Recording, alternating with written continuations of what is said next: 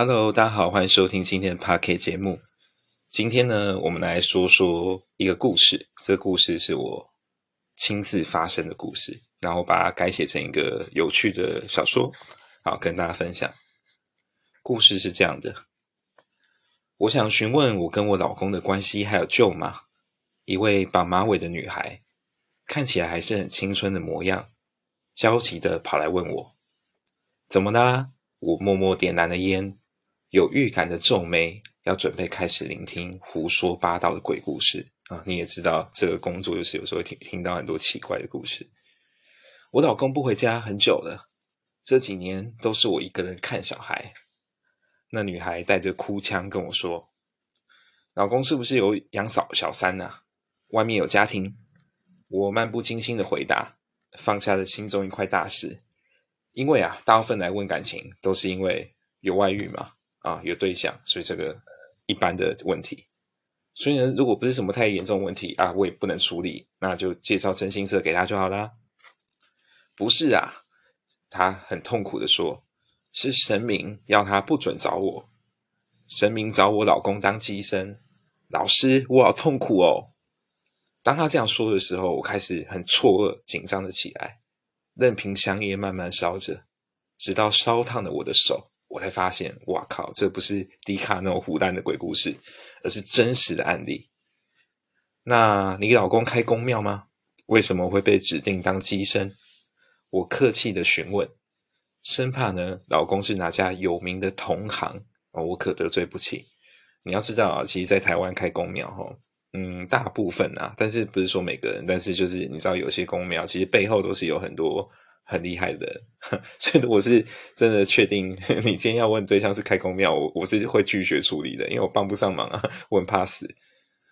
不是啊，我老公是卖手机的，好，然后他呢就拿出了手机，开始跟我介绍说，哇，我现在手手机上这是啊，这个手机是 iPhone 十二，也是当时在我老公家买的，哦，搭配什么方案可以折好多钱，很划算的。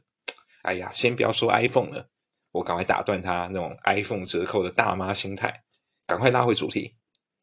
所以你老公在通讯行工作，他怎么会莫名其妙被神明指定要当机生啊？这不合理吗？啊，就几年前呢，疫情刚爆发的时候，那个时候生意很不好啊。我老公呢就去某某某庙拜拜，结果呢哪知道当天呢，老公就做一个很神奇的梦。那个梦境啊，神明告诉他说，不准跟我住。要来我的庙当机生啊，工作就会好啊，他就开始很认真的解释起来。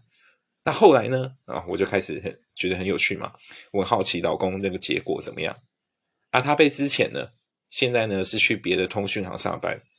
我听完以后就两条斜线，开始忍不住回嘴，想呛他，就说啊，你这样还信神明啊？你你老公不是做梦吗？很虔诚啊，结果被 fire 了，啊那刚丢。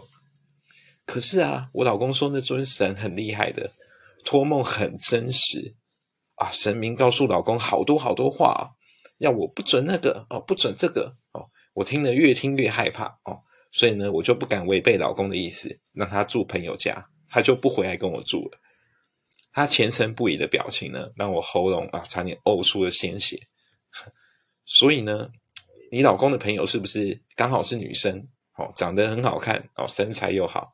又是单身哦，我灵机一动，反过来问他：“哎，对啊，老师啊，你怎么知道？”哦，这个女生就很惊讶的问我：“啊，神明有说老公可以住女生朋友家吗？啊，没有嘛，啊，神明只说住朋友嘛。所以呢，老公在说谎。我用力，我用力的拍了一下桌子，那他看了我一眼，就赶紧对我鼓掌，表示赞许。哇，老师你真厉害，什么资料都没告诉你，你怎么都知道？”哦，他露出迷妹的表情看着我。我想了一下，觉得如果告诉他我是用屁股想的，好像很侮辱对方，所以呢，我很露出一个很慎重的表情，一字一句的说：“神明告诉我的。”啊，希望你会喜欢这篇故事。我是林先老师，我们下次见，拜拜。